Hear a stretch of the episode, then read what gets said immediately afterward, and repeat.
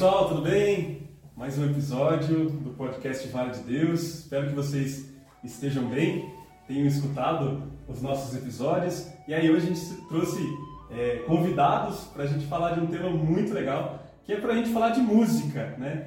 A gente trouxe algumas, algumas músicas, a gente vai conversar sobre elas, vai tocar. e é, é, aquelas músicas que marcam né, é, é, vocês em algum momento. Tenho certeza que a música faz parte da, do cotidiano de vocês, do nosso faz parte. E a intenção é que a gente possa é, refletir um pouquinho sobre essas músicas, crescer com elas também.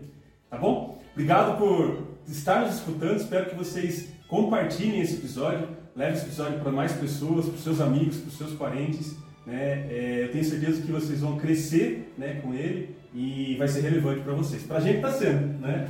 A gente está aqui com a minha esposa, a Priscila, o Nixon, o Gui Guilherme Galdino e Marquinhos.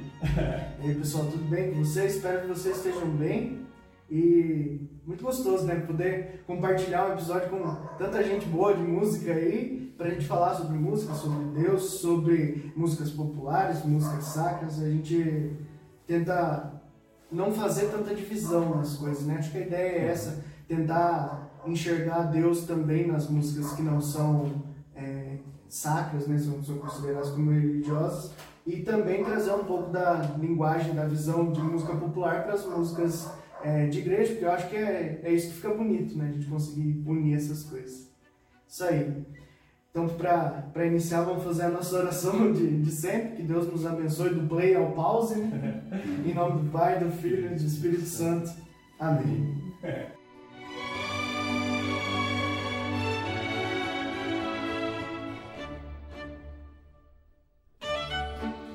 Quem vai começar? Eu quero começar. Como eu estou sem instrumento hoje, né, e o tema é música, eu resolvi é, pensar um pouquinho sobre a parte técnica, né? O que, que seria a música? É, e aí eu fui pesquisar um pouco sobre isso, eu vi que música é nada mais que a mistura né, de sons, melodias, harmonias e também de silêncio, que é tão importante dentro da música e isso é, é sensacional, é espetacular.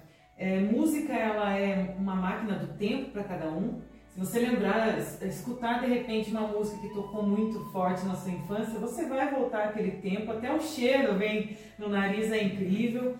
Então, essa mistura né, que transforma-se em música é divino, tem que ser, não tem outra explicação, né? E assim, só para falar um pouquinho da história, né?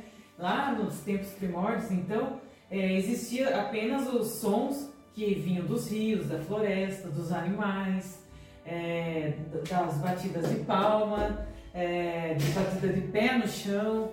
E assim começou-se então a criar o que hoje a gente pode é, denominar como música, né? com essa mistura. E o mais legal que eu gostaria de salientar aqui, que sempre teve ligado à religião. Então os primeiros povos, tanto os pagãos, né, eles diziam que aquele deus chamado Osíris ele fez a música para civilizar a terra. Né? Imagina que forte que eles acreditavam, né? E aí, em consequência disso, todas as outras religiões na Grécia, na África, é, aqui na América, sempre utilizando de muita palma, muito bater, para elevar o seu espírito, né? exaltar aquilo que você está sentindo e quer levar ao seu Deus, no caso, né? Então eu acho isso tão magnífico que só pode ser para isso que foi inventada a música mesmo, né? Para a gente ser levado aqui de, de alguma forma.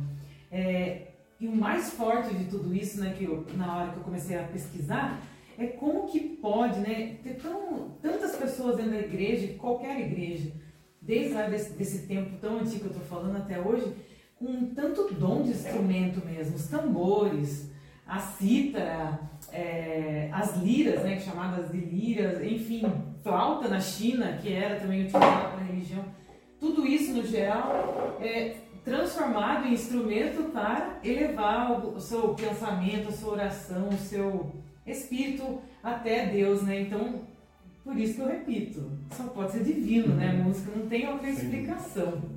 Daí eu fiquei curiosa, falei, mas como que a música aqui no Brasil né, chegou? Porque nós temos muita influência, principalmente africana, né, dos tambores e tudo mais, nas religiões de base africana, mas como que chegou a, música religiosa no Brasil? Né? Aí eu descobri uma história nos, nos, anos 60, né, muito antes daquele filme da freira lá, Mudança de Hábito, uhum. muito antes daquele filme, nos anos 60 tinha uma, um coral de freiras aqui em São Paulo e eles começaram a fazer aquele estilo do filme, por isso que eu fiz essa brincadeira né, citando esse filme. E eles faziam uma musicalidade muito bonita, transformada em coral e tal, e até que uma gravadora, que era muito difícil na época, se interessou em gravar um disco religioso no Brasil. Então, em 1966, se não me engano, saiu o primeiro disco religioso católico no, no Brasil. E, e ficou muito bom que pessoas de fora vieram aqui, fizeram a versão em inglês também para vender fora. Eu marquei o nome aqui do disco, vamos ver se eu lembro aqui. É era chamado LP, né, na época. Hum. Deixa eu ver se eu lembro aqui. É, quando, quando Canta o Coração era o nome do, do disco. Bonito, né? Legal, e agora... pesquisa aí, pessoal. Com certeza vocês vão, vocês vão achar no YouTube Sim. esse disco. Mas a, o pessoal que é daqui de Itapeva vai ficar mais abismado agora. Que a, a primeira música de trabalho desse disco, que ficou mais conhecida e mais se tocava aqui nas rádios é, católicas e, e, e é, vertentes desse ramo, né? é uma música que aqui em Itapeva a maioria dos jovens católicos conhece, que é aquela Fica sem um pouco de perfume. Então. Fica sempre um pouco de perfume. Quando eu ouvi essa história, eu falei, meu Deus, você contar essa história, né? Porque a gente conhece a música, replica, canta, sim, canta, sim. e não sabia que era tão importante para a história da música aqui no Brasil, né?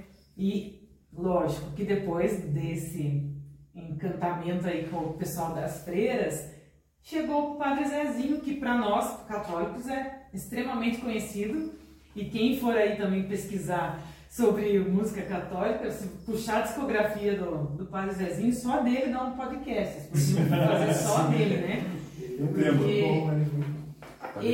O Padre Zezinho, ele popularizou a música católica de uma forma, né? Trazendo assim, não só as letras, né? Que é, vem para um contexto muito mais próximo da gente, mas também questão de ritmo, né? Quando você pega, por exemplo, Utopia, né? Tem uma levada muito próxima do sertanejo. Sim. E eu acho que isso é uma, uma forma assim de trazer a música católica para o popular, uma forma incrível, né? E, uma, e um instrumento, ao mesmo tempo, um instrumento de evangelização muito poderoso. Sim. Então, o Guilherme acabou roubando um pouco da minha fala, que o Padre Zezinho, ele, quando ele foi ordenado, em meados também aí de 60 e pouco, ele chegou para né, se tornar padre aqui no Brasil, é, e ele começou a tentar popularizar e tal, mas não forçadamente, né, foi é, natural então, quando o Padre Zezinho foi ordenado, né, chegou no Brasil, ele começou a popularizar de maneira natural as músicas e muito interessante que os jovens da época, todo mundo ficou fascinado. Nossa, esse um padre que fala a nossa língua, né? E claro que assustou os mais velhos e tudo mais, mas se popularizou porque ficou muito bom. Chamou todos os jovens para a igreja, né? E outra coisa, ele fazia música para a missa. Né? E até então a gente sabe que é, existia uma, a música própria para missa, mas que vinha lá, né? E então ficava muito fechado. E aí ele fez músicas Engraçado que os jovens essa, gostavam. Essa transição, porque hoje ele é visto como um conservador, né? Sim. Pro, o pessoal da, da, religião católica, principalmente as músicas dele são extremamente conservadoras, assim, a gente não, não, é, não consegue ver nada ali que você olha e fala assim, não, isso aqui tá meio fora, tá do... não. A, a, aliás, as músicas dele são aulas de religião. Sim. Tudo que ele cantou desde de antes até hoje, são músicas que a gente fala assim, não, isso aqui é uma aula, uma catequese. Você pode pegar isso aqui e escrever no livro que você não tira nada, né? A música que ele tem de, de Maria, para mim, é uma catequese. É, aliás, não é só uma catequese, é uma explicação que muitas vezes a gente dá para os nossos irmãos evangélicos que a respeito de Maria tá naquela música ali, uhum. que é, a gente fala, né, não és deusa, não és mais que Deus, mas depois de Jesus, o Senhor, nesse mundo ninguém foi maior é uma explicação que a gente vai mostrando que a, a nossa nosso amor por Maria é, é, diferente da adoração que a gente tem a Deus, né? Eu acho interessante isso que ele conseguiu pôr isso. Isso é genial, né?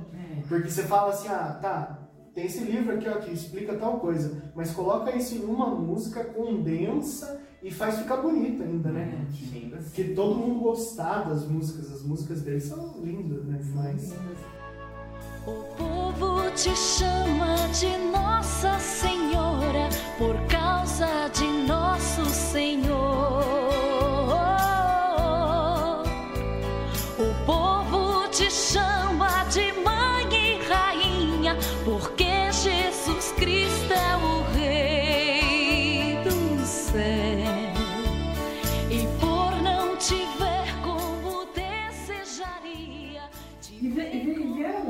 Depois, né? Veio o Marcelo Rossi, que tanto.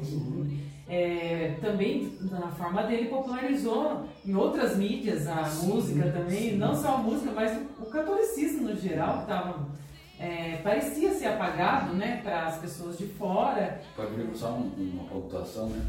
O padre Marcelo Rossi ele tem um- uma forma interessante, uma estratégia interessante que ele utilizou para popularizar a música católica, que foi é, convidar, né? Tem muitas parcerias com cantores do meio secular, né?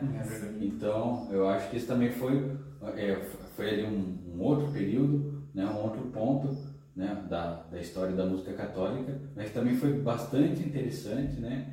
É, e que eu acho que foi, foram assim períodos né, muito notáveis da nossa música, né? Primeiro o Padre Zezinho aí com as primeiras é, manifestação de popularização da música, depois o Padre Marcelo, né? Também e até hoje, né? Ah, hoje Referências. nem faz. E hoje, se a gente for citar, tem tantos, né? Que ficou assim, mais fácil. A internet ajudou, tem tantos, não só padres, mas bandas católicas e tudo mais, que corrobora, né, pra, pra música ficar cada vez mais divina, né? eu acho que o que a gente dá, é, aprende muito com a música, dentro da nossa religião, inclusive, é que a música é o primeiro passo de verdade ecumênico, né? Dentro da religião. Porque tem gente, muito se fala, ah, nós precisamos reunir, né? Acho que teve campanha da fraternidade do ano passado, falou um pouco disso, mas a música há muito tempo ela é ecumênica por mente aberta dos músicos em geral. Eu acho isso muito bonito. Que a pessoa olha e fala assim, nossa, mas hoje o, o evangelho é, é tá certinho essa música aqui, que né, no nosso caso, né, falando de evangelho, nesse caso, é uma música evangélica, encaixa certinho aqui. A gente faz. Quantas vezes, né? Ta- Talvez até é, né, todo mundo aqui já, já tocou na missa, então sabe que muitas vezes até alguns mais conservadores torceram o nariz, falaram assim, ah, mas não é católica essa música, mas a gente não se preocupa com isso. A maioria dos músicos não se preocupa com isso. A gente se preocupa com a mensagem. A mensagem é cristã da música, então vamos tocar. Eu sou apaixonado, gente. Eu sou suspeito para vocês devem perceber nas postagens do, do podcast, das coisas que eu faço. Eu gosto muito de música evangélica. Gosto muito. Eu acho que é, em certas coisas eles estão a anos luz dos católicos. Porque eles se especializaram a ponto de é, colocar técnica nas coisas. Né? É, nó- eu temos um amigo em comum que é evangélico que toca. A dificuldade que é para eles tocarem nos cultos, né? O cara tem que estudar anos e anos para ter a oportunidade de tocar uma vez. É assim, né? Exatamente. E a gente vê que o, o católico ele ainda precisa evoluir nesse sentido, porque é, por- até por carência de pessoas para tocar, para participar, para servir, é, qualquer um chega lá com o violão fala não, senta aí, bora. E às vezes a gente sente uma situação que cada um de vocês já deve ter passado de você não conseguir é, dar um pouco mais de qualidade porque você fica com medo da pessoa se ofender. Você fala assim, viu, cara, mas não tá legal essa música, vamos ensaiar um pouco mais, fazer um negócio caprichado, até porque é pra Deus, né? A gente tem que pensar que se a gente faz todo, né? Ó, a Priscila trouxe, garanto que ela ficou um tempão estudando para trazer, né? Até me surpreendeu com esse começo tão, tão erudito musicalmente. Mas é, isso é se esforçar para fazer algo caprichado. E aí, quando você vai tocar, quando você vai estar tá, tá ali na né, a missa, principalmente é o ápice né, da nossa fé, tem que ser caprichado, tem que ser um negócio assim. É, a, a, gente vê que às, às, vezes a gente senta aqui para ensaiar e passa todas as músicas de novo, sempre tem uma música diferente, né? Mas a gente tenta dentro das nossas possibilidades fazer com uma certa qualidade, muito aquém ainda do que os nossos irmãos evangélicos fazem, mas é para dar algo é, de bom para Deus, né? A gente precisa disso. E eu confesso que essa reunião que está acontecendo aqui hoje é um sonho meu de muito tempo. Não estou falando no sentido do podcast só, mas de reunir gente com qualidade musical de fato e que também ame a Deus. É difícil achar isso, esse casamento de gente que ame a Deus, porque também acontecia muito nos ministérios. Chegava alguém muito bom para tocar, mas que não participava da missa, não entendia nem o significado das coisas ali que estava tocando, de, do que estava fazendo, e você falava, viu, vamos, vai ter um encontro. Ah, mas é para tocar? Não, não é para tocar. Ah, então não vou. Nossa, quantas vezes nós já passamos por isso, né? E pessoas boas musicalmente falando. Então é, é difícil achar esse equilíbrio de uma pessoa que tenha Deus no coração, tenha fé, entenda o significado daquilo e seja um bom músico também. É, conciliar essas coisas foi muito difícil e eu falo, né, a gente vai cantar uma música que fala exatamente da cidade, né, os 33 anos, mas só os 33 que eu consegui juntar né, esse povo, e não só eu, né, não, não, não fui eu juntando, mas nos então, uma, uma idade significativa para a nossa vida. Mas aí conseguir é, estar com pessoas que são de Deus, que têm Deus no coração e também são bons músicos. Então eu agradeço a todos vocês aqui porque isso é a realização de um sonho. Foram muitos anos é, né, tentando encontrar essa sintonia. Isso é importante.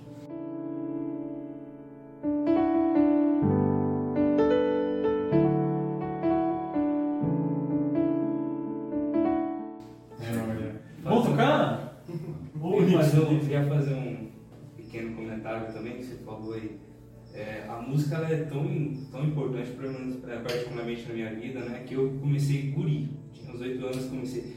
E, e quando a gente é criança, a gente vai na igreja meio forçado, né? Porque os pais levam a gente meio forçado. E, mas então, quando eu fui convidado novo, 8 anos, eu já estava tocando violão, e daí me chamaram para tocar na igreja lá no, no bairro onde eu vim, lá no Guarezinho. E aquilo que me trouxe para a igreja, né? Foi a música que me trouxe. Porque embora eu eu estava ali para fazer um trabalho ali para Deus, né, para agradar a Deus, mas eu também estava fazendo algo que gostava. Então é eu cresci na igreja, então eu sei como que isso me atraiu lá. E você falou também dos irmãos evangélicos, né? É, algumas igrejas, algumas igrejas evangélicas, assim como alguns grupos de adoração, eles têm os costumes de começar o culto ou adoração com as músicas. Porque às vezes a pessoa ela vem de uma semana muito agitada, ela vem de uma semana que é, que naquele domingo você tem que estar se preparado só para Deus e por isso que eles começam com a música de adoração, uma música para Deus, para você acalmar o teu coração, né? E você estar preparado para receber a palavra de Deus. Eu acho isso muito interessante, muito legal. É, Caio, nunca precisa falou que é a música utilizada para você entrar em sintonia é, com Deus, né? É. É interessante, já vamos mandar, vamos aproveitar para mandar um abraço para ele, o Felipe, né? É, que nós estamos falando é, né, o Felipe, nosso amigo, que é, ele é advogado, é, é, é evangélico e é muito bom músico, é, por sinal. Ele é o nosso né, referencial de é. músico evangélico. Eu ia mandar um abraço para ele se ele estiver nos assistindo. Mas, é, você, você falou né, nessa questão da música preparar você para receber, né? eu vou falar assim de uma forma leiga agora, né? É, isso a gente ouve aí nos podcasts, mas uma coisa muito interessante, né? Que a música, muitas vezes ela serve como um, um dos, um dos elementos da hipnose, né? Para re, realmente, e aí, né? Você pode usar isso tanto para o bem quanto para o mal, né? Principalmente é, quem é uma autoridade, né? Mas quando você está numa situação assim, por exemplo, no ambiente de um culto religioso, é, ela vai ajudar a reduzir aquele nosso senso crítico, né, no primeiro momento, e às vezes até para nos desarmar, né? Porque ela vem agir diretamente na nossa parte emocional, né? Então às vezes você está ali com o ânimo meio agitado mesmo, você toca uma música calma, tranquila, você vai é, suavizando ali suas emoções, né, arrefecendo suas emoções, e aí realmente né, você está mais é, preparado tanto para entender, né, você está mais preparado emocionalmente, eu digo é, é, para entender aquilo que você vai é, ouvir né, durante aquele culto. Então, como eu falei, tanto para o bem quanto para o mal, né? E a música é muito utilizada também é, em sessões assim de relaxamento, né? É, eu gosto de usar a música muito antes de dormir. Eu tenho um, um meu ritual pessoal né, antes de dormir. É, e aqui a gente flerta até um pouco com a questão da higiene do sono, um assunto útil também, né? Mas eu uso muito isso. Dá umas 8, 9 horas, horário de eu ir dormir. Eu pego, coloco uma música instrumental na minha Alexa, né? Falo pra ela, Alexa, coloca uma música instrumental, acendo umas velas ali e deito. Né? E ali aquilo vai me induzindo ao sono. Então, cara, a música é tudo de bom, né? Tem uma frase que diz que se não houvesse música a vida seria injusta, né? De fato. É, muitas vezes a gente se consola com música, né? A música ela faz parte dos momentos tanto felizes como tristes da, da vida da gente. Ela reflete, né? Exatamente. Ela reflete. E você, você falou desse negócio de, de, de transe até, eh, me fez lembrar. A Priscila falou lá, do, do- vocês devem lembrar, deve ser papel de parede do computador de quase todo mundo, aquele monumento, deixa eu ver se eu lembro o nome, Yellowstone. Stonehenge. Stonehenge, É. Stonehenge, exato. Que bom que você lembrou. Stonehenge, que é papel de parede, que quase todo mundo dizem, é, eu vi um documentário uma vez que fala que é, se você organizar aquelas pedras da maneira correta, e aí começaram a fazer testes sonoros naquele lugar, a é, equalização sonora ela era totalmente propícia para colocar as pessoas em transe. Uhum. E essa equalização sonora que gerava naquele lugar, tocando tambor em qualquer lugar ali, dentro daquela formação de pedras, gerava esse movimento de transe que é utilizado até hoje. As baladas nada mais Sim. são que um cadenciamento de, de, de sons que faz com que a pessoa, junto com outros elementos, é, né, bebida e tudo mais, faz com que a pessoa entre num transe e, e se desligue um pouco da sua realidade. né? Como você disse, isso pode ser usado para o mal ou para o bem. Né? Então, você fez me lembrar de uma situação. Os marinheiros, né, eles, são, eles eram forçados ou não a trabalhar disfarçadamente com música. Aquela música, é, Eu não sou daqui, marinheiro só. Então, essa música era cantada dentro Escravos dos de Jó, navios. Escravos de joia na letra tem. Já tem. E aí, quanto mais leve, serviço ok. Aí queria uma força mais bruta e aumentando o som e a intensidade. Então, até o trabalho a música é ligada, né? Não, você a- ativa ali para dormir, mas para Uhum. trabalhar também, né? Então, Quantas vezes vocês, né? qual- qual- Qualquer um aqui já deve ter escutado um pedreiro trabalhando, né? Você repara que é, é- é raro não estar no, no ritmo, certo? Geralmente, ele, é- é instintivamente, mesmo sem perceber, mesmo sem ser músico, é, a gente escutando as batidas do martelo, elas estão no ritmo, elas estão seguindo a marcação. Você fala assim, nossa, dá pra, dá pra acompanhar alguma coisa com aquele ritmo que está sendo feito. Então, é, tem até o sentido use a música para fazer trabalhar e quem está trabalhando para se sentir mais é, é, organizado começa a implicar técnicas de música naquilo que está fazendo, né? É interessante a gente ver dessa forma também. Cara, eu tenho que fazer uma observação. Você falou do pedreiro, né? Uhum. Ele tem um, um ritmo ali. Vocês já viram aquele vídeo do gatinho? é um gato lambendo, ele fica tomando leite, não sei, ele faz um barulho assim. Aí a pessoa pega aquele vídeo e percebe que tem um, um ritmo Uhum. naquele barulho dele e repete mil vezes. Aí é, vários músicos do mundo pegaram e começaram a criar uma música em cima daquele vídeo. né? Tem, tem vários vídeos assim, tem um vídeo que é de um cachorro, que ele tá batendo o, o rabo na geladeira, e daí o cara começa a tocar um, um country, né, com, com aquela batida. Come- e começa a tirar um ritmo daquilo. É impressionante a gente ver o quanto. Ontem eu assisti um, um documentário que falava disso. Não existe característica humana é, ímpar, que seja só do humano. Os animais também têm isso, né? De tanto. é, é, achei até interessante que o documentário falava assim: você acha que os animais não fazem arte?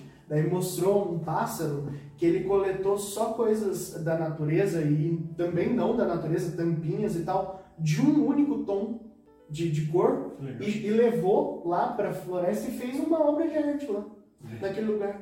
Então, assim, é uma característica que a gente atribui muito aos humanos, mas não. É o cantar dos pássaros nada mais é que uma música, é um jeito de você chamar a atenção né, do macho, da fêmea, mas é uma música. Tem uma melodia naquilo, é agradável de você ouvir de alguns, né? Tem uns pássaros que. tem uns pássaros que judiam da gente. Mas tem pássaros que você ouve, a melodia é agradável, né? E é importante a gente ver isso, que isso não é uma peculiaridade humana. Nós só estamos colocando para fora aquilo que já está dentro do nosso DNA, já faz parte da gente, né?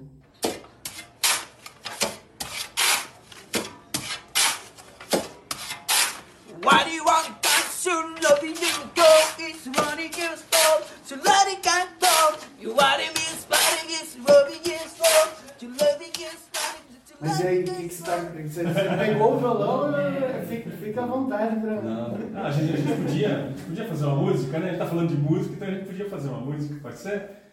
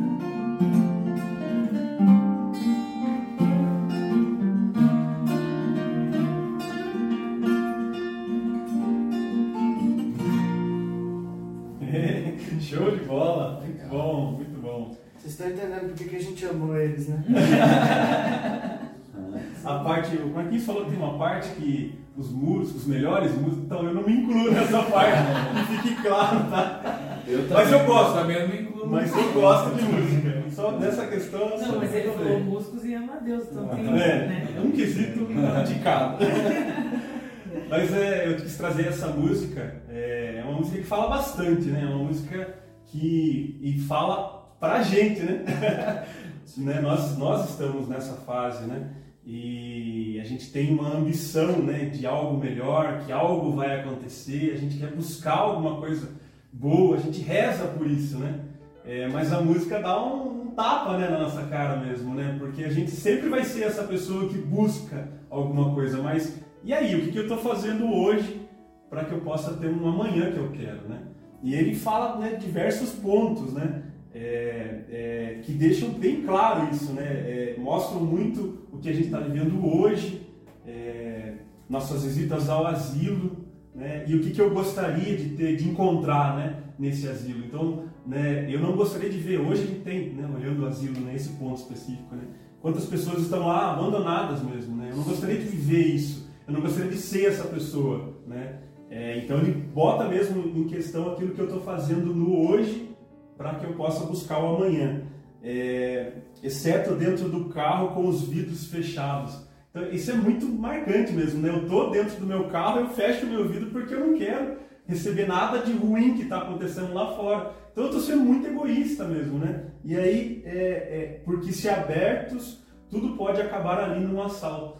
Tá, mas, né? E aí, o que, que eu faço com isso, né? Porque se eu fecho o meu vidro, eu estou sendo egoísta, eu estou fechando o meu, o meu carro, a minha bolha, né? E tudo que está para fora, né? E aí ele fala, é, ser mais médicos e menos juízes. Isso é, isso é muito fera, isso é muito marcante, né?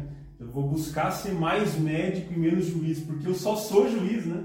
Sim. Muitas vezes eu tenho uma situação na minha frente e eu só estou julgando ela, né? Eu não estou nem um pouco me preocupando com ela.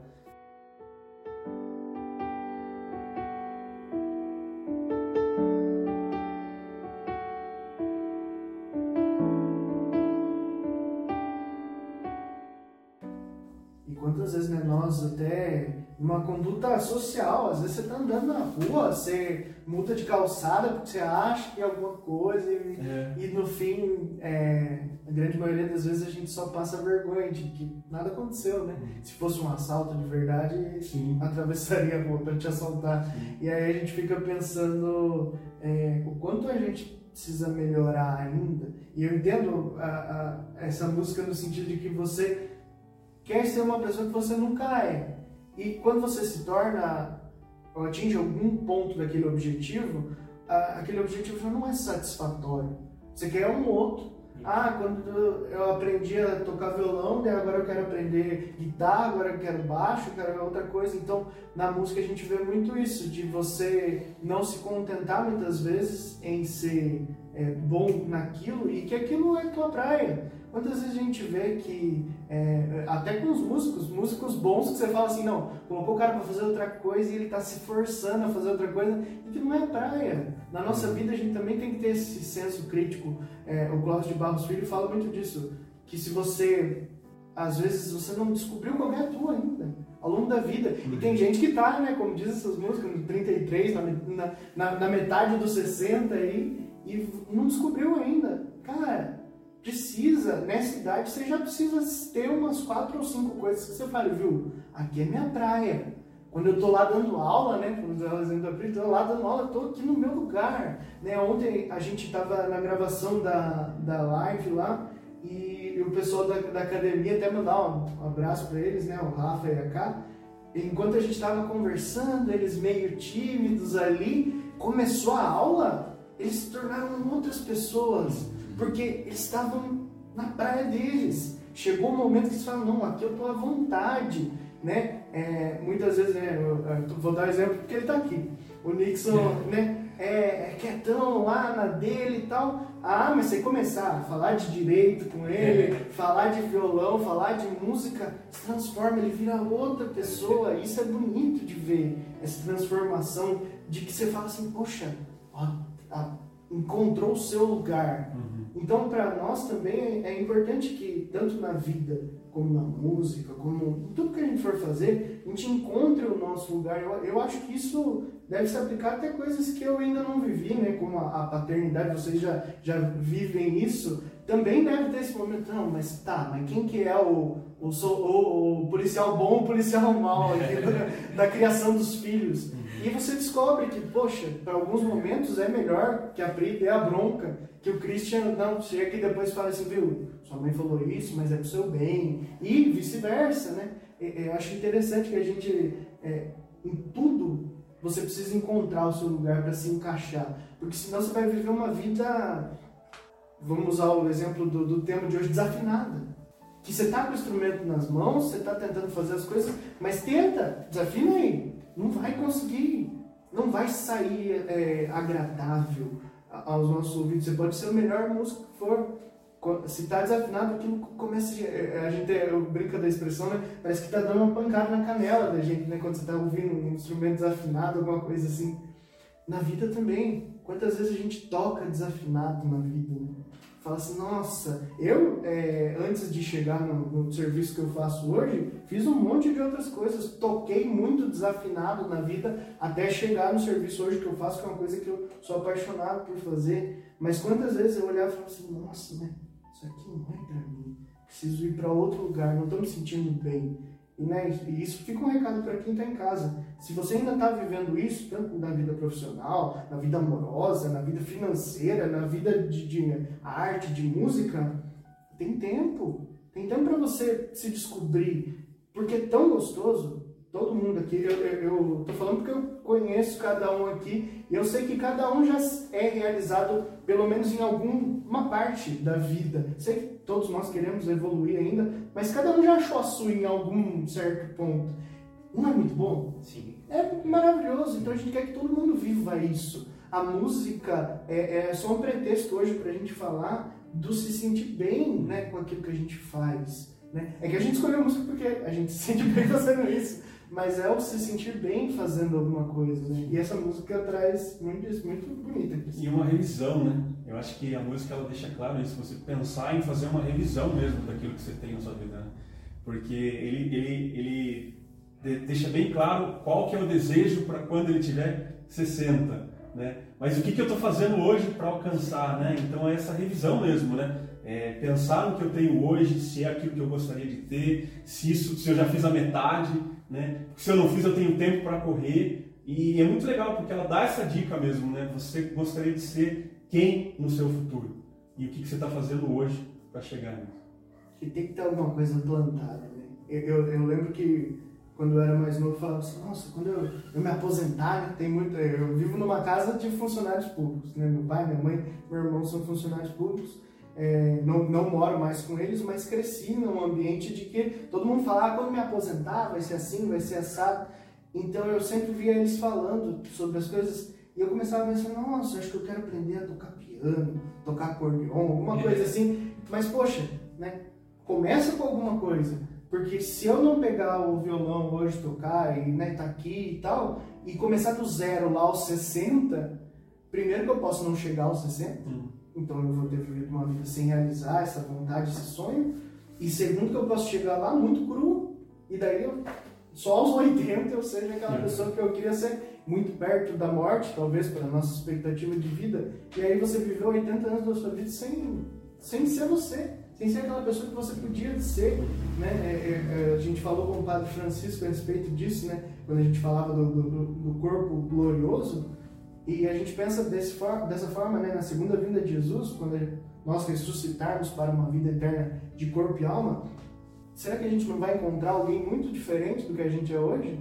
Será que eu não vou encontrar lá um Marcos que já decidiu desde os 30 tocar acordeon e que né? É, é, isso me, provoca às vezes. Eu pensar, não, será que eu não estou deixando para trás algumas coisas? Não estou deixando para começar os sonhos muito tarde, né?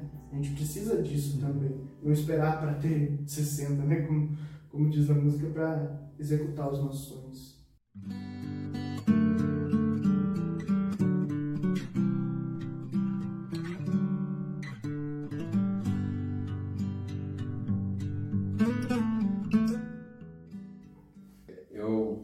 Uma- um dos pontos relacionados à música, né, que eu queria falar um pouco, é do poder integrador da música, né? Do tanto que ela pode potencializar às vezes a nossa, a nossa capacidade de socializar, né? Esse efeito de socialização que a música traz, tudo mais. É, junto com isso, me parece que ela tem assim um, um efeito muito interessante é, nas suas próprias emoções e você pode usar isso de uma forma direcionada, né? Então, às vezes, eu mesmo me dou como exemplo, eu na minha adolescência era um, um adolescente muito tímido, né? Então, usei muito da música para me ajudar a, a me colocar em situações que sem ela eu teria mais dificuldade para me inserir, né? E hoje eu, fazendo assim uma retrospectiva na minha vida, eu vejo, cara, que a maior parte das relações que eu tenho hoje, posso dizer tranquilamente, elas foram, a música foi uma ponte para construí-las, né? Inclusive aqui hoje, né? né? Eu posso dizer tranquilo que talvez se eu não tocasse o instrumento, possivelmente não estaria aqui hoje, né? Eu não estaria, até porque a gente tá falando de música mesmo? Mas eu comecei a tocar, né? Me interessar muito novo, com sete anos de idade, né? Tem o meu tio que tocava violão, ele tocava na, na missa lá, né? E aí é, perguntaram o que, que eu queria aprender. Eu falei que eu queria aprender teclado, porque eu gostava muito de apertar botão quando eu era criança, então foi esse esse o meu critério, né? e fiz umas aulas ali com sete anos, já comprei o teclado, e aí fui me inserindo nas coisas, fui tocar na, na, na missa lá na, na Nossa Senhora Aparecida, lá na paróquia, lá do Aparecida, né? As coisas foram acontecendo, né? E graças a isso eu tive a oportunidade de ser chamado para participar do ABC, né? Quem é da Quinta Peva, acho que a maioria dos seus ouvintes deve saber o que, que é, né? Do que se trata e tal. E sempre trabalhei na equipe da música no ABC, né? Nunca, nunca trabalhei em outra coisa, né? E nesse tempo eu construí boas amizades, né? O Nixon é uma dessas amizades, né? O Gabriel, nosso amigo, a Pri, né? É, e, por intermédio disso a gente vai se conectando com outras pessoas, né? Eu posso dizer também que até hoje eu, a minha namorada, o, o fato da gente ter se conhecido tem relação com isso também, porque quando eu tinha ali uns 16, 17, 18 anos eu tocava no Ministério de Música lá de Capão Bonito. Esse ministério ia tocar lá em, em Sengés, né, que é a cidade dela. E aí é, eu junto ali, né, num, era meio tímido, mas estava junto, estava tocando, então tinha uma certa visibilidade, né? E, e aí a gente se conheceu muito tempo depois, não foi nem naquela, naquela oportunidade, mas com certeza se eu nem tocasse eu nem teria ido lá, né? Então é muito muito legal mesmo, né? Essa, essa o tanto que a música abre portas pra gente, né? Outro uma colega de trabalho, é, sabendo que eu toco, né, e que eu gosto de tocar, é, falou que ia colocar o filho dela para fazer aula e tal, e perguntou o que eu achava, eu falei, meu, tem que colocar, tem que colocar, porque a gente, a gente ganha muito em termos de socialização a partir da música, né? E eu tenho algumas histórias que eu queria lembrar aqui, que são histórias muito legais, quem me conhece sabe, todo ano, eu chego no final de ano, eu gosto de fazer uma viagem, né? E eu- a primeira viagem que a gente fez, já faz um tempo que a gente tem ido para Minas Gerais, e na primeira a gente foi, fui eu e o Gabriel, amigo meu, né, que toca violão e toca muito bem, por sinal. Depois mandar esse, esse podcast aqui para ele escutar, ele vai ficar feliz de estar sendo referenciado. Vamos, referenciar então com, o respeito que merece. Gabriel, um abraço pra você. Você é uma alegria pra nós aí. Tá? Estamos com saudade de, de tocar junto e de, de conviver, né? Inclusive eu convidei ele para vir aqui hoje. É, ele falou que está desatualizado. Imagina nós, né? Assim, fica registrado aí o nosso abraço pro Gabriel. E aí nessa, nessa primeira viagem que a gente foi, é, é engraçado essa viagem, porque a gente estava com. é, foi uma viagem assim, totalmente em cima da hora, né? Sem planejar. A gente reuniu um pessoal, né? Tinha um casal que ia com a gente, o famoso casal vegano, né? depois a gente não viu mais, mas eu falei pro Gabriel, Gabriel, eles sabem cozinhar. então eles vão nos ajudar na viagem. E a gente foi. E aí, em determinado momento lá, né, de Minas Gerais, a gente já estava alguns dias comendo comida vegana, ou seja, a gente já estava muita fome. né? E aí voltando, passando por uma cidade lá, né, bem do interior, a gente passou na frente de uma casa, tinha um sanfoneiro tocando para um, umas 10 pessoas lá, bem desanimado, né? É, e aí a gente passou com o carro, olhei para ele e falei, Gabriel, o que você acha da gente entrar lá? Você tá com seu violão aí? Ele falou, tô, então, então vamos entrar lá. e aí a gente entrou, eu já apresentei ele como meu amigo viol- violonista, né? O sanfoneiro se animou e deu outra, outra cara pra festa, né? E aí já começaram a servir comida pra gente, né? E a gente se socializou e comeu muito. Inclusive o casal vegano depois eh, se apresentou lá também. E foi muito legal, é uma das experiências muito marcantes que eu tenho, né? É, que a música me proporcionou, né? Uma coisa totalmente inesperada e, e só e tudo isso devido à nossa cara de pau e, e um violão no carro e alguém que sabia tocar, né? É, e com certeza, se a gente não tivesse essa, essa vivência na música, essa história jamais teria acontecido, né? E ainda nessa viagem, depois ali, alguns dias daí a gente já estava em Capitólio, num camping lá, e a gente passando com o violão, próximo também lá de um- uma roda de motociclista, a gente falou, Gabriel, vamos entrar? Ele falou, vamos, e daqui a pouco a gente estava tocando com os caras, né, comendo churrasco lá, então, é, são assim, é, eu, eu tenho lembranças muito boas, né, graças à música, assim, é, e como eu falei, quando eu era adolescente, era tímido, então acho que a maior arma que eu tinha para namorar era a música, né? Porque beleza, não é meio vergonhoso, não tem muita desenvoltura para chegar a conversar, mas tocar a gente sabe, né? E eu cresci no, na igreja, né, cara? A minha juventude toda foi é, nesse meio. Então, é, a gente ia nos encontros e essa aqui, ó, que, o pessoal que é, que é das antigas aí vai lembrar. A gente chegava, sentava assim, conversava, daqui a pouco, ah, não. Quando você já tava naquele momento, em vez de se declarar, né? você começava aqui, ó, vocês vão lembrar dessa música. Estamos satisfeitos só em ser Estamos satisfeitos só em ser teu amigo Mas o que será que aconteceu comigo? Aonde foi pergunto se eu não entendi errado. Grande amizade por estar apaixonado. Logo vai passar. Mas quando toco o telefone será você? O que eu estiver fazendo eu paro de fazer. E se ficar muito tempo sem me ligar Eu culpa pra te procurar. Mais eu não consigo evitar Porque eu só vivo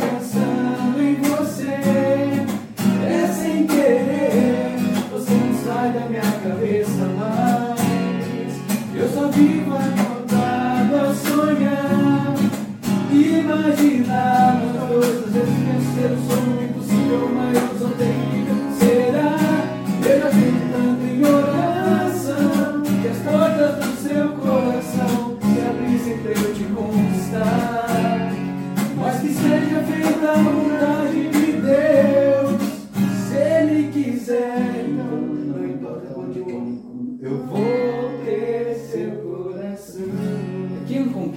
conquista com a Era, tocar e sem partir pra braço. Chega a ser uma Literalmente. massa, né?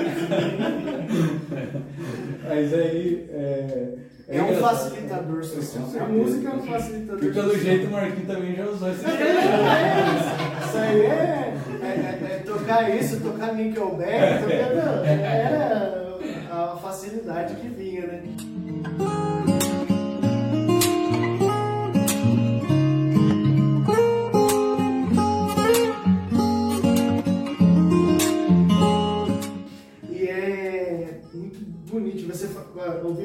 Sua fala, eu lembrei, você já deve ter visto.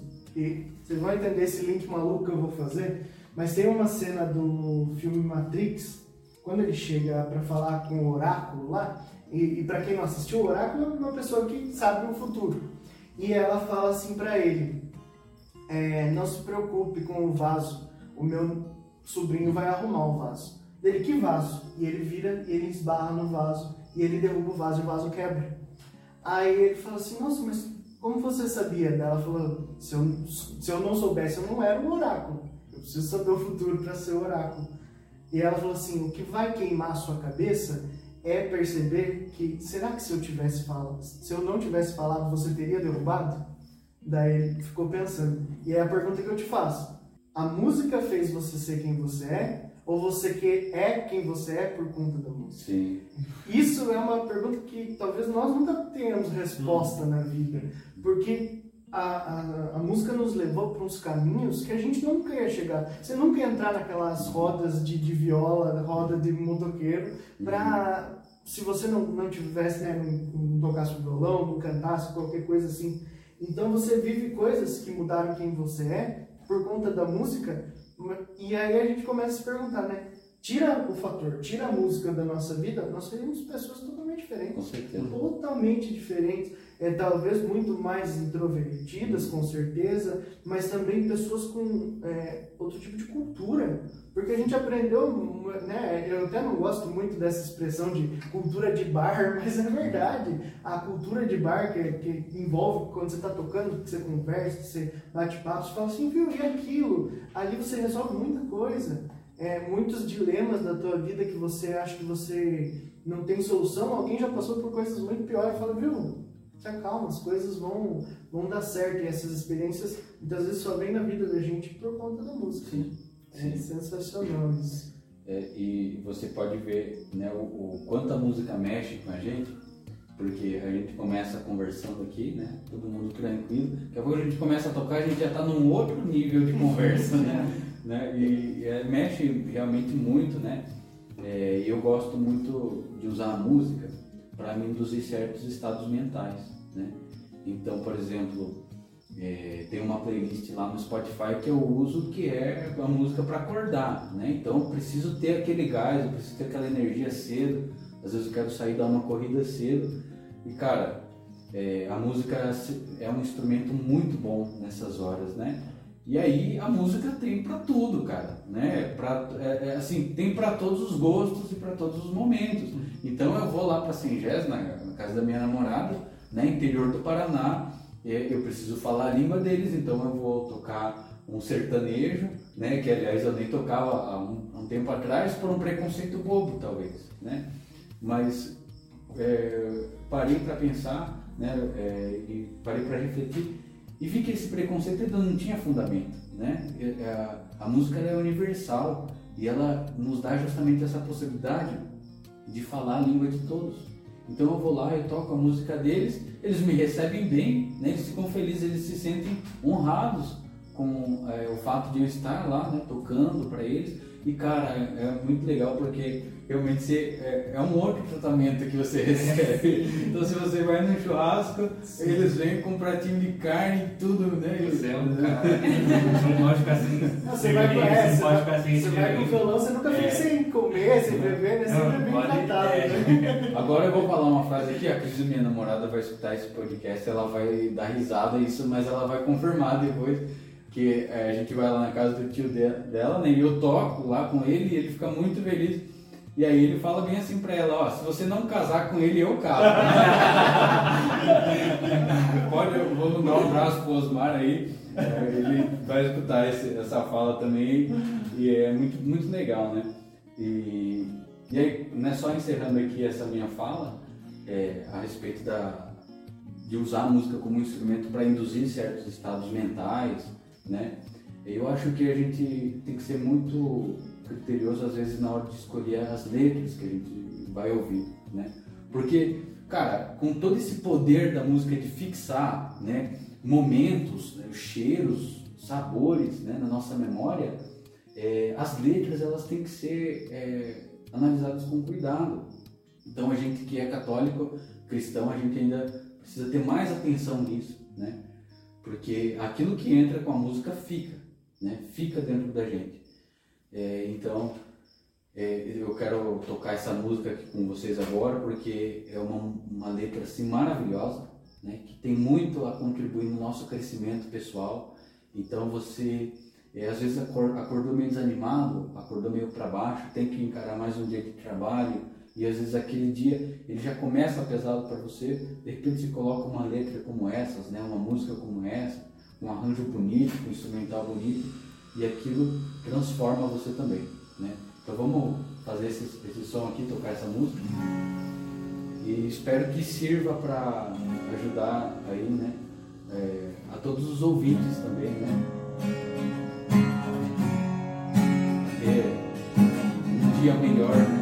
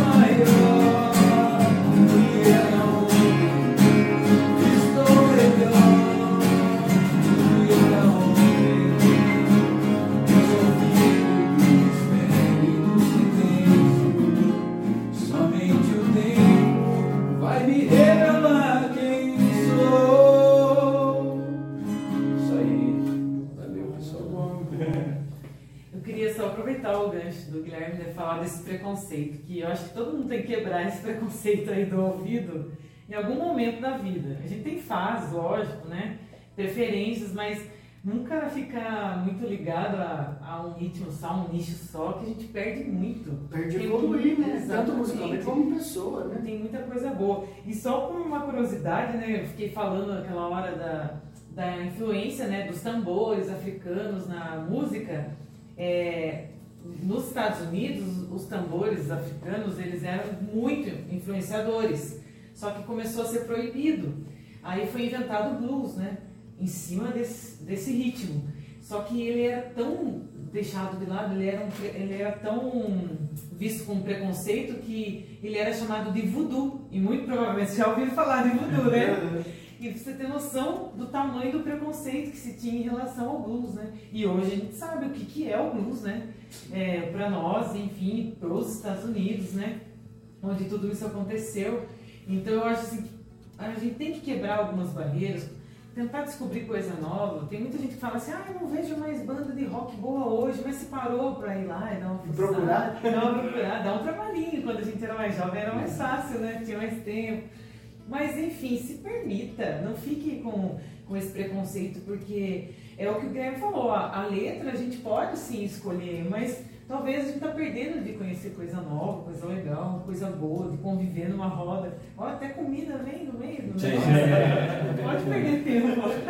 As oportunidades são grandes, né? Eu, eu achei legal isso que você falou, eu lem- me lembrei de uma, uma história, né?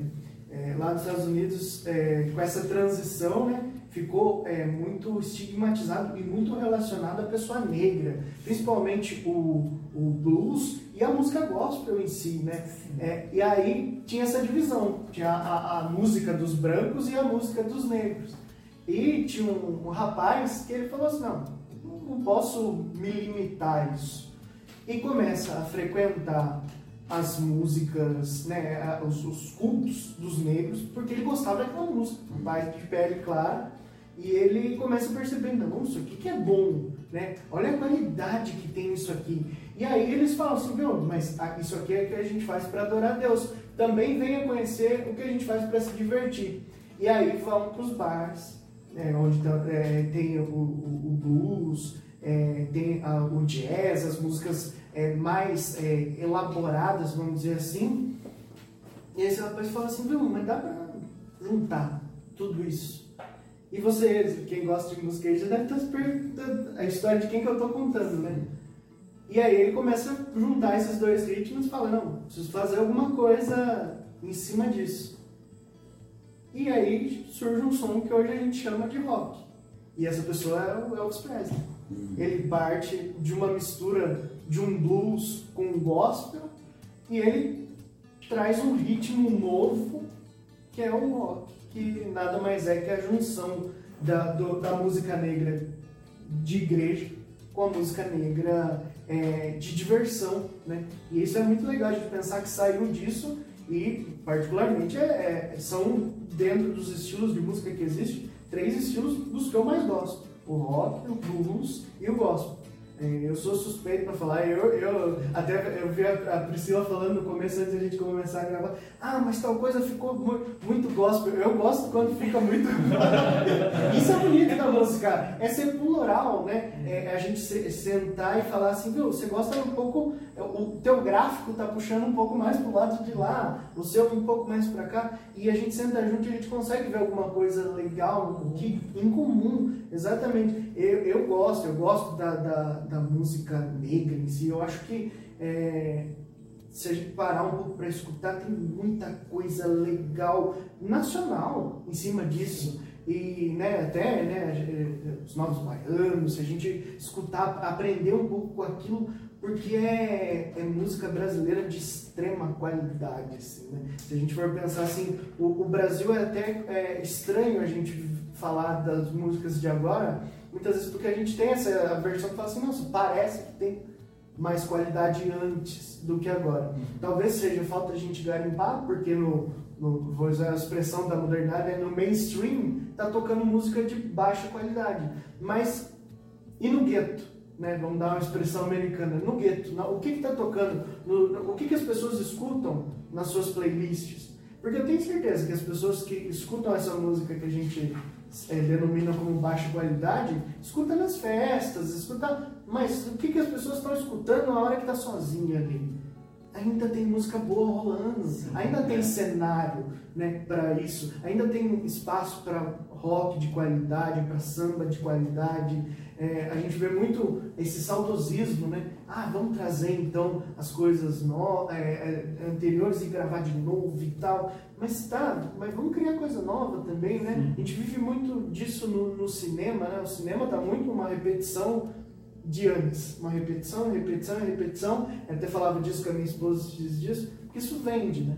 Então é, é feito porque isso ainda vende. Então nós temos que alimentar um público novo, né? Talvez a, gente não consiga ver isso, mas a Maria a Cecília vão viver isso. Essa volta, essa geração que foi criada é, por pais que já não estão mais com essa paciência de ouvir essas músicas e falar, não, então vou voltar. Então vamos voltar a fazer rock, vamos voltar a fazer MPB de qualidade, né? Talvez é, seja essa transição que é, a gente ou veja no final da vida, ou a próxima geração só que, que veja, mas eu acho importante viver isso, né? É, abrir as portas né, para qualquer tipo de, de música.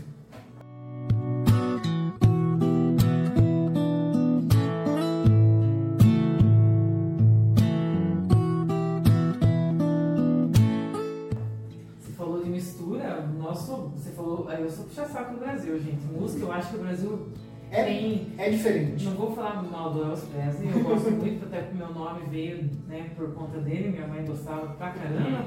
E aí o, o João Gilberto, cara, ele tirou um dos ritmos do samba. Era um sambão, ele tira um instrumento e faz até uma pegada no violão que só ele fez, né? E todo mundo conheceu o Chega de saudade dele lá. E aí juntou a galerinha dele Isso que eu acho legal, é isso, que você acabou de falar junto com isso, tá entendendo? É um povinho que se junta, né, com a criatividade num novo ritmo, e eles eram jovens, e os jovens daquela época eram obrigados a escutar, tipo Nelson Gonçalves, era assim, que é aquele vozeirão oh, postado, que não estava agradando. Então hoje a gente vê muita gente reclamando, ai, tá, a gente tá escutando, é, vamos escutar coisa velha porque não tem nada novo, mas o que está se escutando do novo, né? É, não tá tendo esse tempo e tal. Tá, então vamos juntar essa galerinha aí, vamos pedir o, o Espírito Santo para dar o dom e fazer coisa nova, né? Eu acho que ninguém é incapaz, mas tira o preconceito. Não vem falar que só tinha coisa boa antigamente, é que você não está ouvindo direito. Deve ter sim coisa escondida aí. E a a gente precisa viver disso também, né? Dessa, desses vários momentos da música. É, talvez essa, esse descontentamento gere uma geração futura que vai resgatar essas coisas, né? Eu, eu acredito muito nisso. Que como a geração dos, né, dos é, antes de nós falava assim, não, eu quero é, não quero ficar só na, no sertanejo, quero que meu filho conheça rock, conheça outras coisas e tal, e daí resultou na nossa geração. É, nós também temos gente que cresceu com muito rock e falava assim, não, mas eu não quero rock, porque meu pai só escuta rock, então eu vou para uma outra coisa, vou eh, escutar outras coisas, e daí né, surge essa, essa música, nós vivemos muito disso, de gerações de músicas eh, técnicas, é, intercaladas por gerações de músicas de festa. Repare para você ver, nós temos os anos 60 ali, é, né, Beatles, que, que é, é uma música, se você for ver hoje, bem conservadora, inclusive. É tudo quadradinho e tal, e a gente passa para os anos 70, que é disco music, e que o negócio fica doido. E é muito legal, né? É, se você for ver bem, essa- essas músicas você pega, você parece que pega o, o rock e expande, fala, não, dá para fazer mais coisa, né? Dá para explorar mais isso. E aí você volta de novo para uns anos 80, principalmente aqui no Brasil, extremamente conservador, né? Que é essa fase que você falou, de João Gilberto e tudo mais, que é, é, você você tem uma, essa geração que fala assim, não, mas vamos fazer alguma coisa diferente, porque está muito engessado. E aí você passa para os 90, aqui no Brasil, extremamente focado no pagode, né, no axé, porque é um grito, fala assim, não, preciso mudar de novo. Eu preciso voltar para uma música de, de, de festa, uma música voltada para um momento de lazer, porque está muito engessado.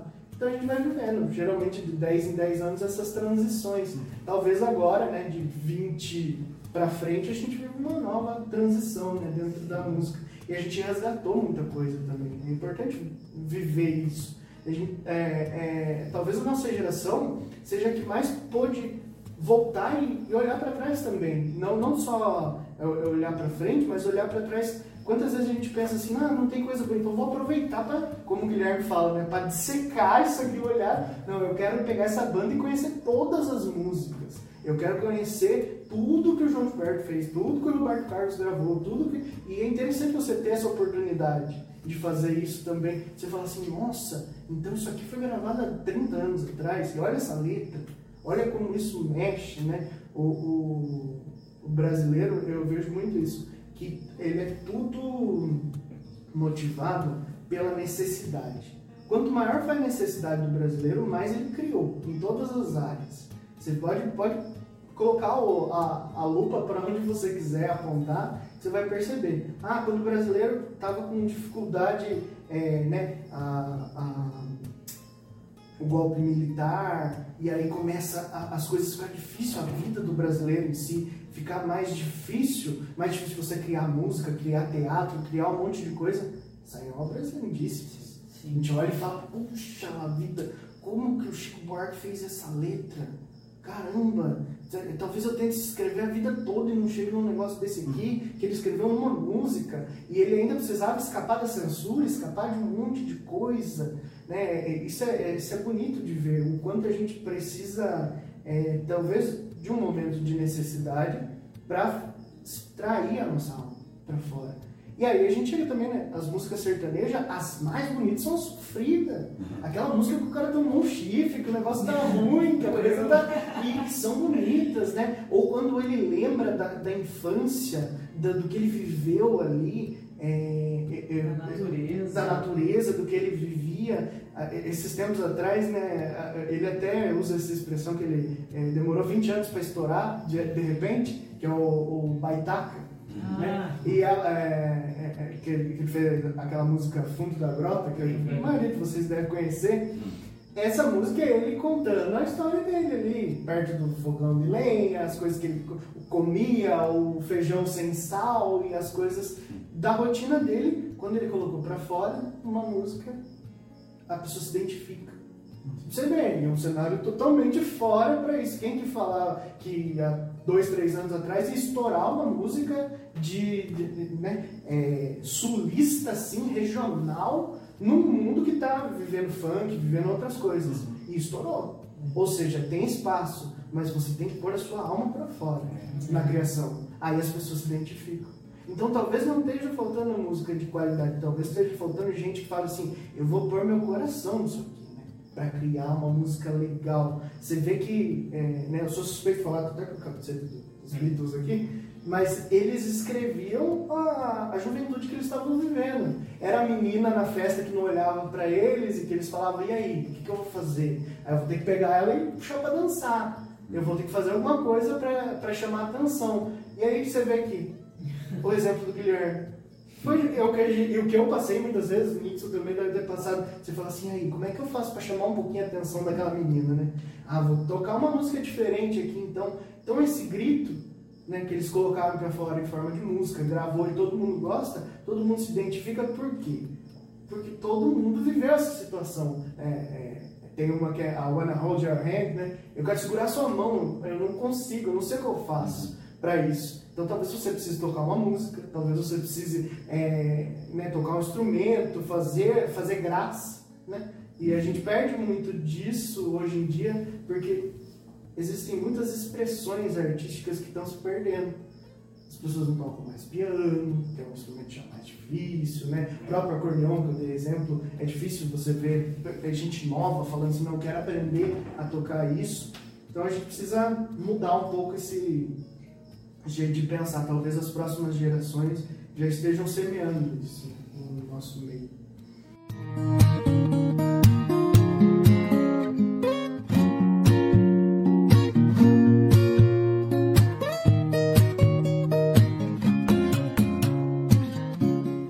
O que eu trouxe para compartilhar com a gente é uma visão é, religiosa de uma música popular. Então, espero que vocês, como diz o Cristo, embarquem na nossa loucura. Vai ser curtinho, vamos fazer juntos aqui.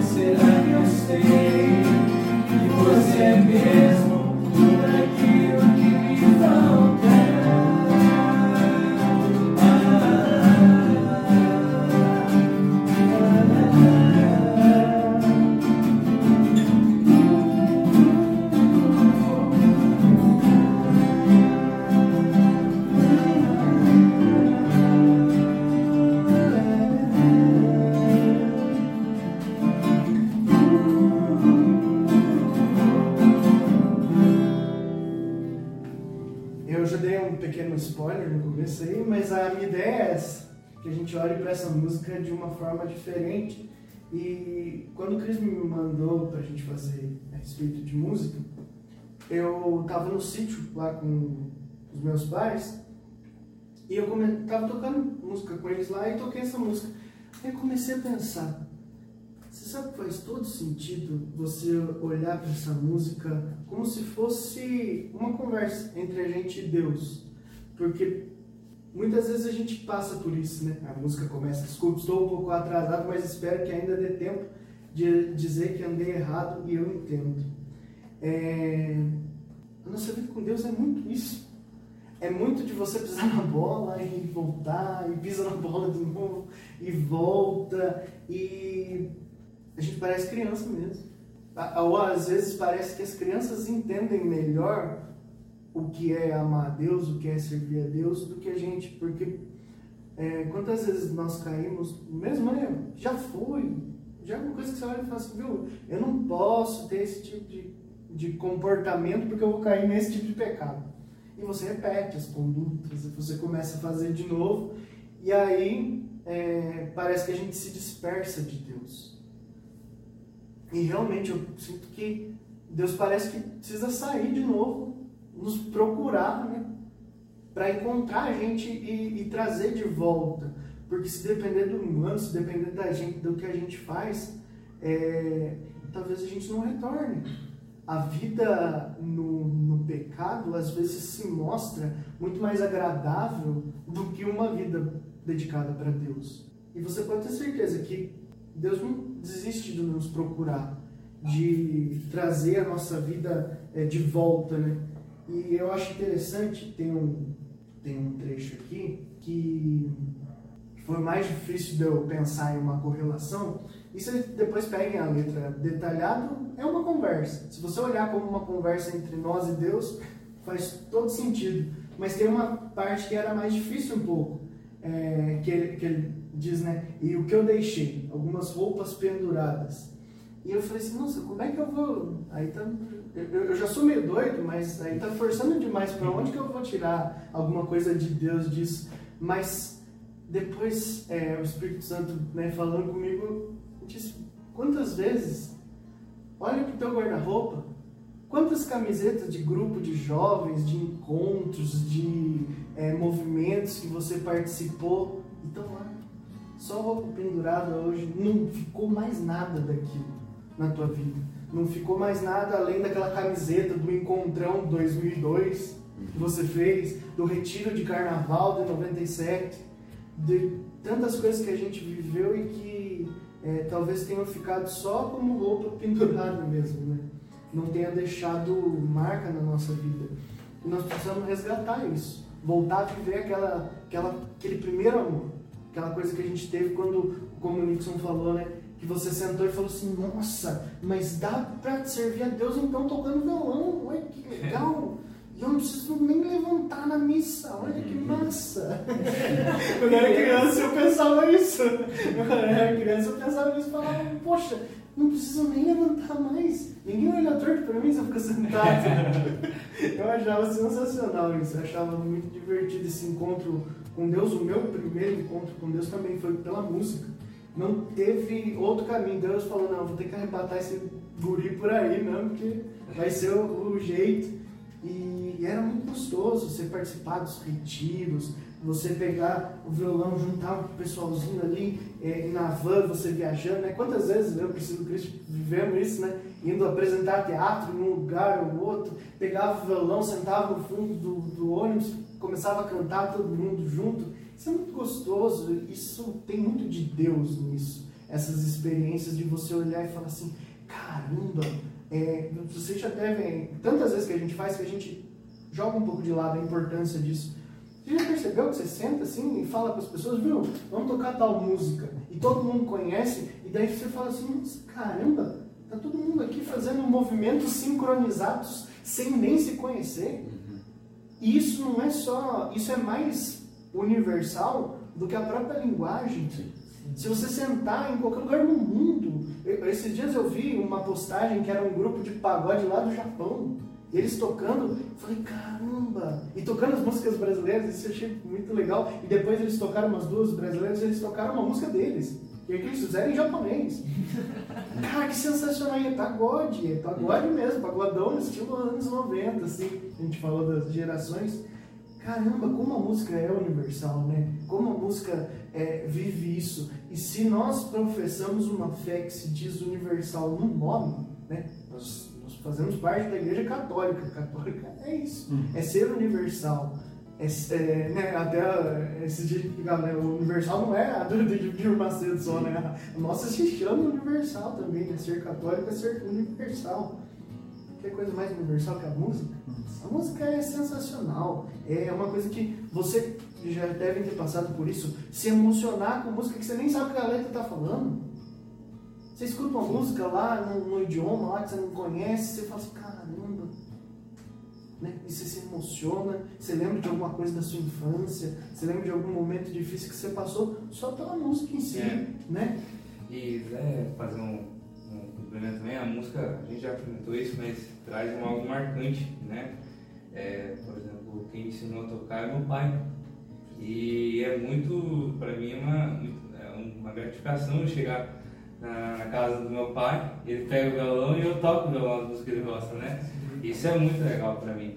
E a música também me traz algumas, alguns momentos marcantes, né? Como eu tive um longo período aí cantei com meu primo, cara sensacional também, que ele de música, ele sabe de tudo, de ouvido, então você toca, bata na mesa, ele sabe que nota que tá saindo aí, digamos assim, seria muito...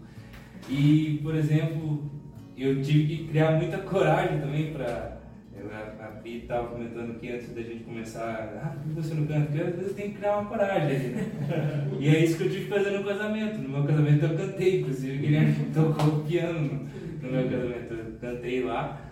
E, esse- e recentemente, a, um momento que a música me marcou também, foi quando o meu, o meu sogro foi, no ano retrasado, teve AVC. Né? E ele tava com um pouco de dificuldade de falar. E aí tava tocando uma música lá na, na, na, na TV, aquela música lá.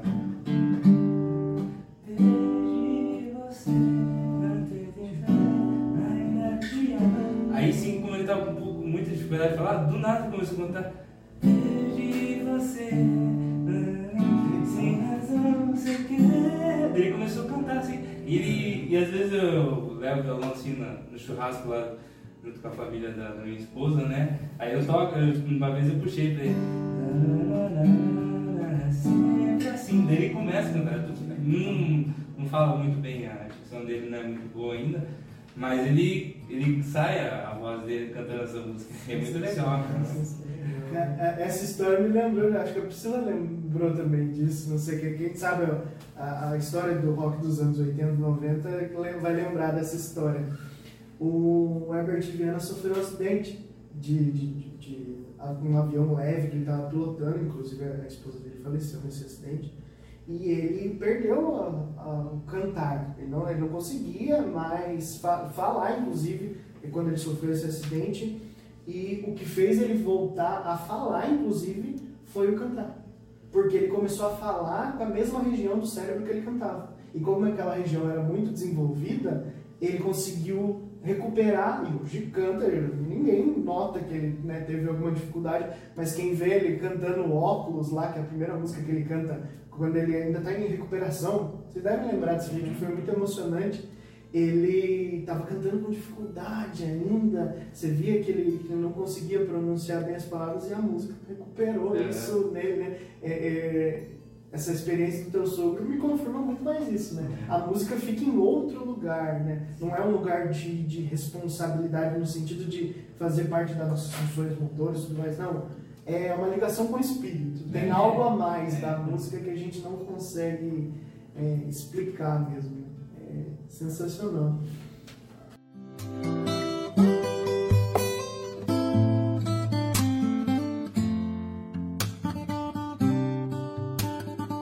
E você falou que tinha trazido uma aí pra gente fazer junto, Né? nos bastidores aí. Puxa aí que a gente vai, vai junto.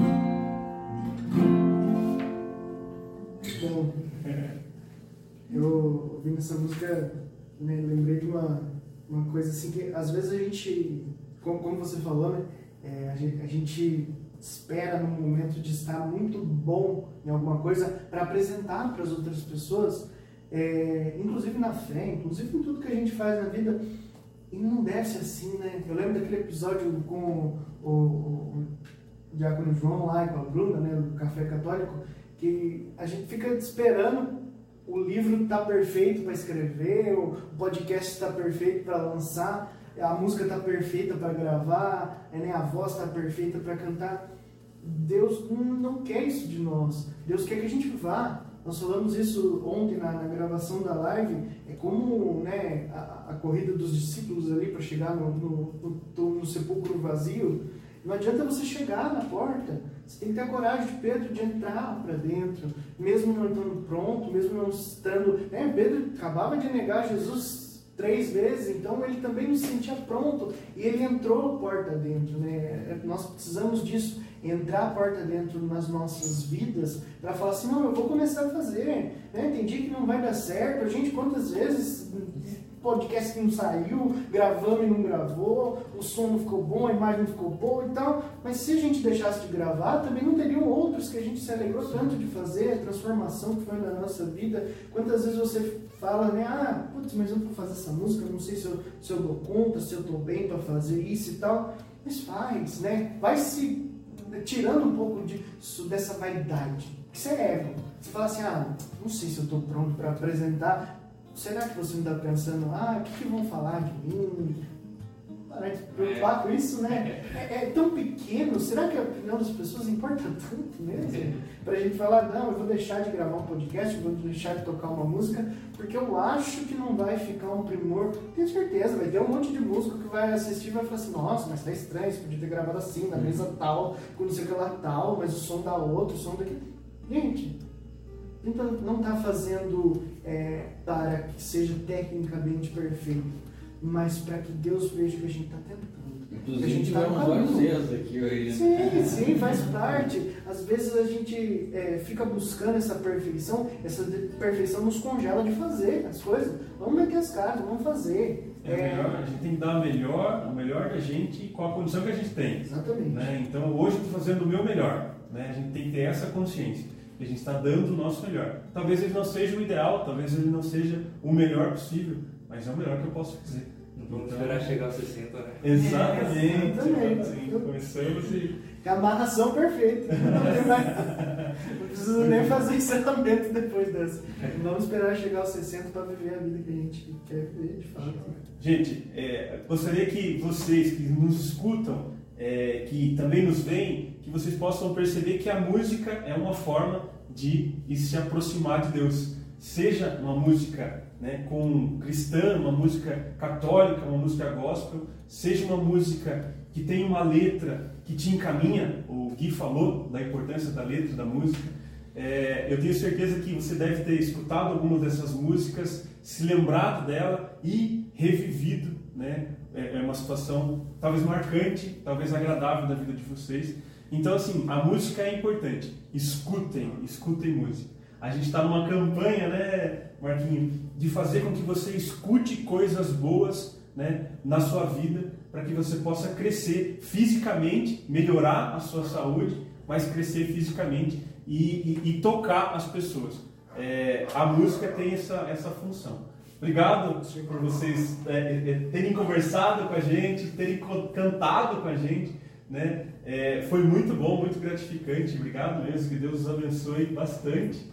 É... Para quem não e... sabe, hoje é um domingo à noite, não é um dia fácil de você largar a sua coberta quentinha, tá?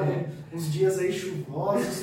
Eu sei que, que não é fácil, mas é, a, a gratidão não vai vir de mim, nem do Cristo de Deus. Deus fazendo tudo isso. Esse sim que vocês estão dando, a Ju ali nos bastidores com a gente também, é, isso não passa despercebido aos olhos de Deus, pode ter certeza. Valeu, a gente que agradece aí, foi muito legal, muito bacana participar. Que bom.